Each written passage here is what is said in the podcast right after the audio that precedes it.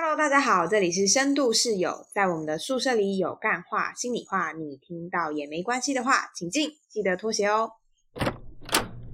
哎，东岛，我最近在我工作的单位要开始接实习生了，你就要成为一个督导嘞？没错，而且我是他的行督，也是专督。解释一下好了，就是行督指的是行政督导，就是实习生他需要做的关于行政啊、时数啊，这些都是行督在负责。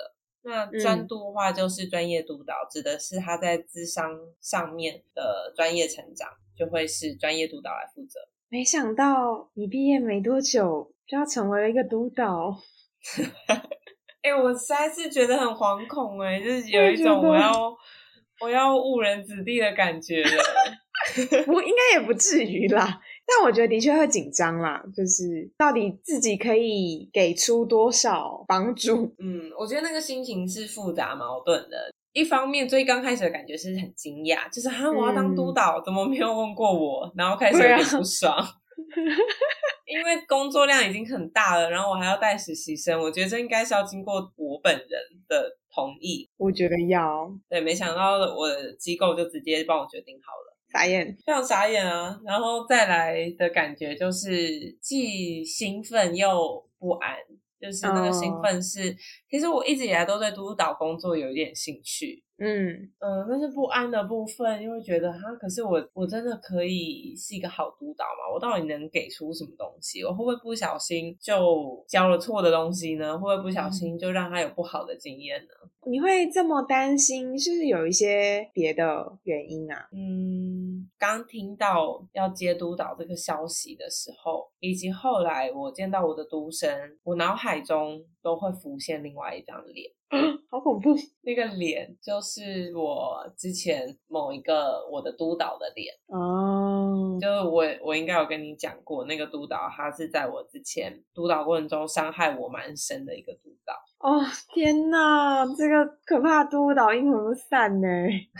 真的就是，而且我觉得最可怕的是，我明明就是在现在的单位，然后我也离开我的那个督导。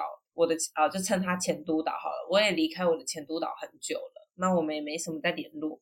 那后来我也花了一些时间去好好的疗愈这一部分的伤痛，但是没想到我看到我的督生的时候，我脑海中第一个想起的是他，这是一个可怕的连接，你知道吗？而且是一个创伤的反应，哎，这是一个创伤的征兆，真的，就是他会直接闯入我脑海中，哎，哇，我天哪！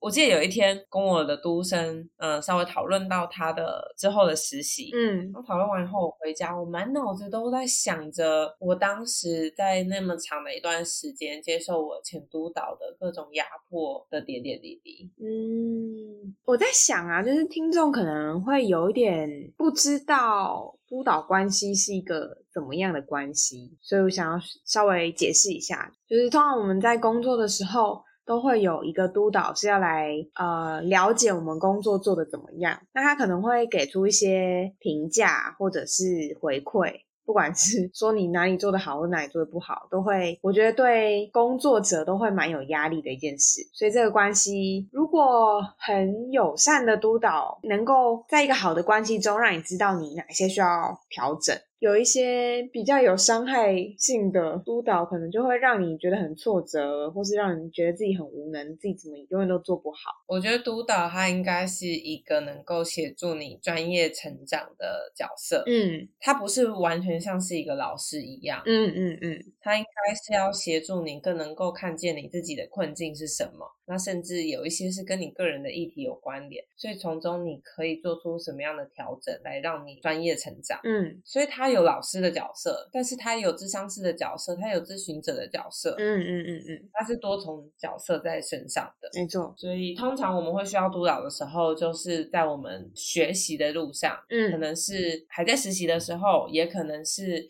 我正在接案，但我感觉到我最近智商都有点卡卡的，所以我就会寻求督导的协助，或者是你就是想要找一个人讨论的时候也是可以啦。对，没错，因为因为毕竟就是心理师还是需要有一些保密的，就是原则嘛，所以我们要讨论的对象势必也是要能够遵守这样子专业伦理的人，所以我觉得督导这个角色也是很重要的。没错，那我就提一下，在我那段痛苦的督导过程中发生什么事情。好。要分享一个血泪经验的，对。这段经历其实我一直以来都有跟东岛说，所以我刚刚讲的时候，我就看到他露出了哀伤的表情。没错，嗯，就是那个督导呢，他是一个在大家面前都看起来形象很好，待人处事很棒，然后大家也会觉得他感觉是一个很专业的人，在督导工作上面或智商上面都非常的专业跟尽责。所以那阵子他是担任我的督导，我跟他督导的频率大概是两呃一周一次，但是每次在督导的时候，他常常会跟我讲一些。让我觉得很紧张的话，我刚开始的时候，我刚开始的时候以为是我自己的问题，嗯，然后就会跟我说，我们的工作性质就是要承接各式各样的个案，那也包含危机个案，所以你皮要绷紧一点，你不要让个案在你手中死掉啊。然后我就想说，我这么一个容易紧张兮兮的人，我皮还绷得不够紧。对呀，可那那是我后来这样想，我当时就觉得，是不是我哪里表现的太散漫了，还是他只是在提醒我这份工作真的非常的高压，所以要我要小心。可是这样子的内容在后来的时间一直在出现，太多了吧？就讲一次就已经很重了，讲一次就很重啊。他会说是为了我的专业学习。所以希望我每一个每一次督导前都要交给他一定分量的功课，嗯，对，然后那个功课的分量是非常的重，它是需要我把我每一次跟个案讲话的一字一句都记下来。那除此之外呢，我还需要针对这个案去写我的反思心得。所以我一个礼拜接几个案，我就要写几个案乘以二的报告，要在一周内生出来。就是如果是我们这个专业领域的人听到，应该很能够理解我在说什么，以及这个功课的分量。那如果就是你不不太清楚的话，你就可以想象，如果我现在接一个案是一小时，但我这一个小时之后，我可能要付出五六个小时来完成这份作业，而且只有一个哦。嗯，对。然后我一个礼拜是接好多个案，我有时候一个礼拜接到十个，所以大家就可以想象我要花多少时间在做这个功课。好可怕哦！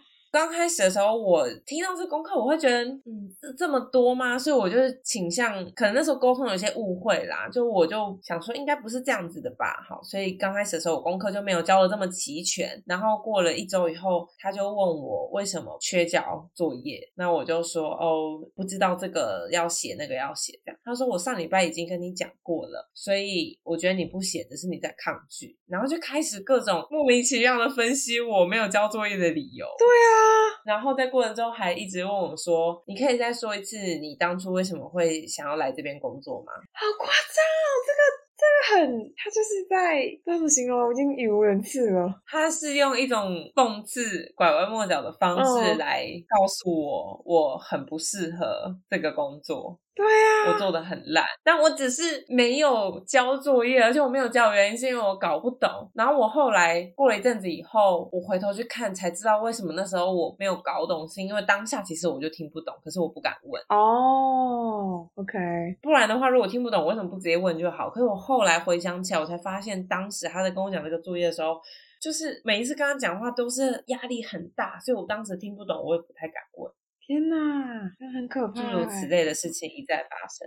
那大部分人的督导都是可能一次一个小时嘛，嗯，那就看你是一周一次或两周一次。那我那时候是一周一次，一个小时。在这个小时中，你要讨论你这个礼拜你最想讨论的状况。嗯嗯，你通常会有一个优先顺序，是啊，我这礼拜这个地方最卡。这个地方最需要讨论，所以我就会在督导的时候提出来。但是我们督导的时候不是这样，大部分我都会先准备好我想要讨论的。但是我们督督导他会先看过我所有的作业以后，先挑他认为应该要先讨论啊，是这样哦。嗯，他就会挑他觉得我哪里好像做的比较不好的地方，就会先挑出来嘛。哦哦。可是我觉得那个常常并不是我的需要，是他的需要。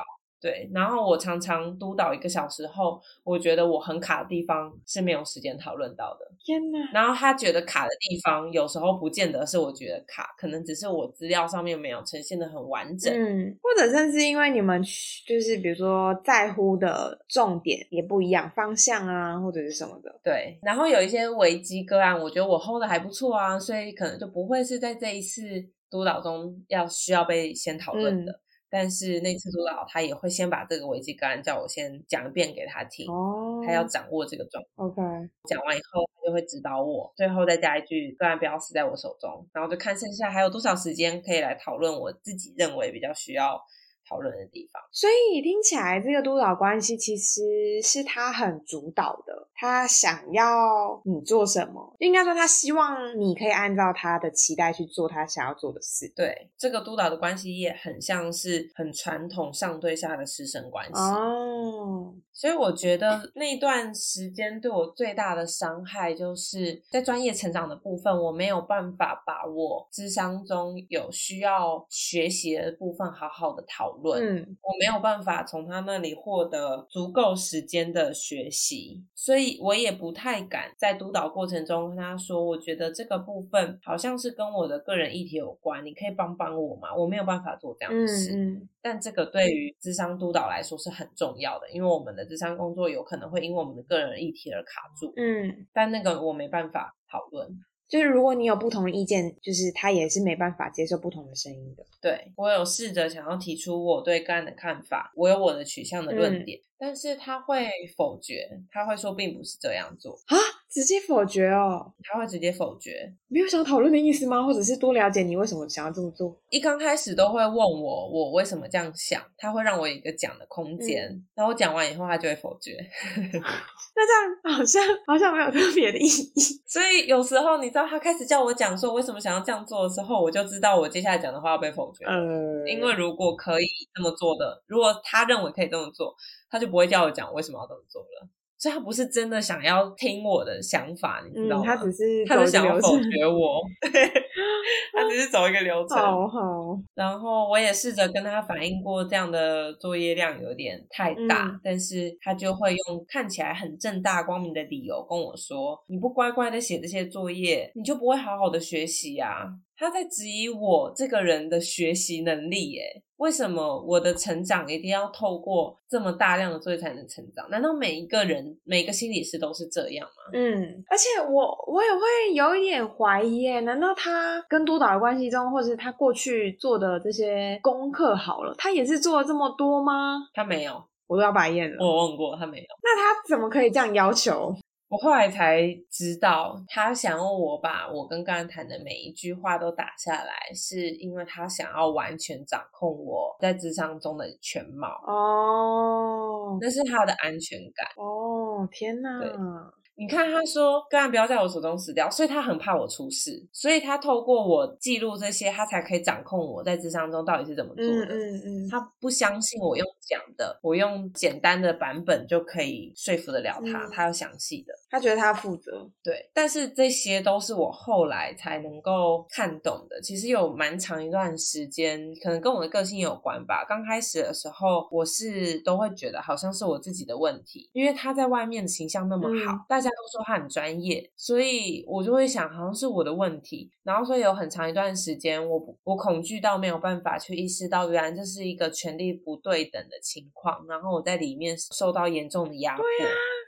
那这个压迫不只是对专业知识的压迫，还对我整个人的身心都受到很大的影响跟创伤。我觉得那个最伤的不是我的专业本身，是我到底相不相信我能够成为一个好的助人者。嗯，有一阵子我甚至会觉得会被他批评的一无是处，到觉得反正我就是这么烂，我一定没有办法成为一个心理师。而且我烂到我不只是我智商做的烂，我整个人都烂毙了。我以后做什么都会失败。太悲伤了，真的。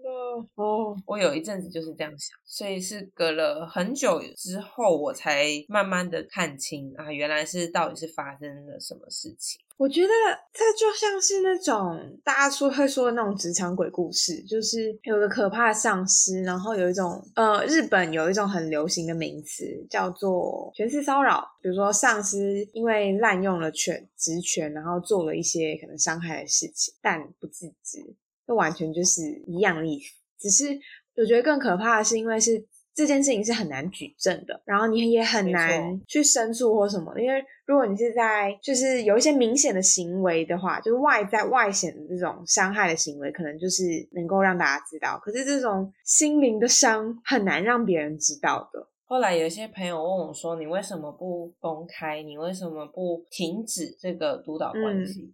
除了刚开始我在有蛮长一段时间，我一直觉得是自己的问题，然后一直在检讨之外，后来也是因为我觉得讲的不会有人相信我，因为我们督导就跟智商一样，都是在小房间里面发生的。他真的是一踏进那个智商室就变了一张脸，大家对他评价那么高，不会有人相信我讲这些话。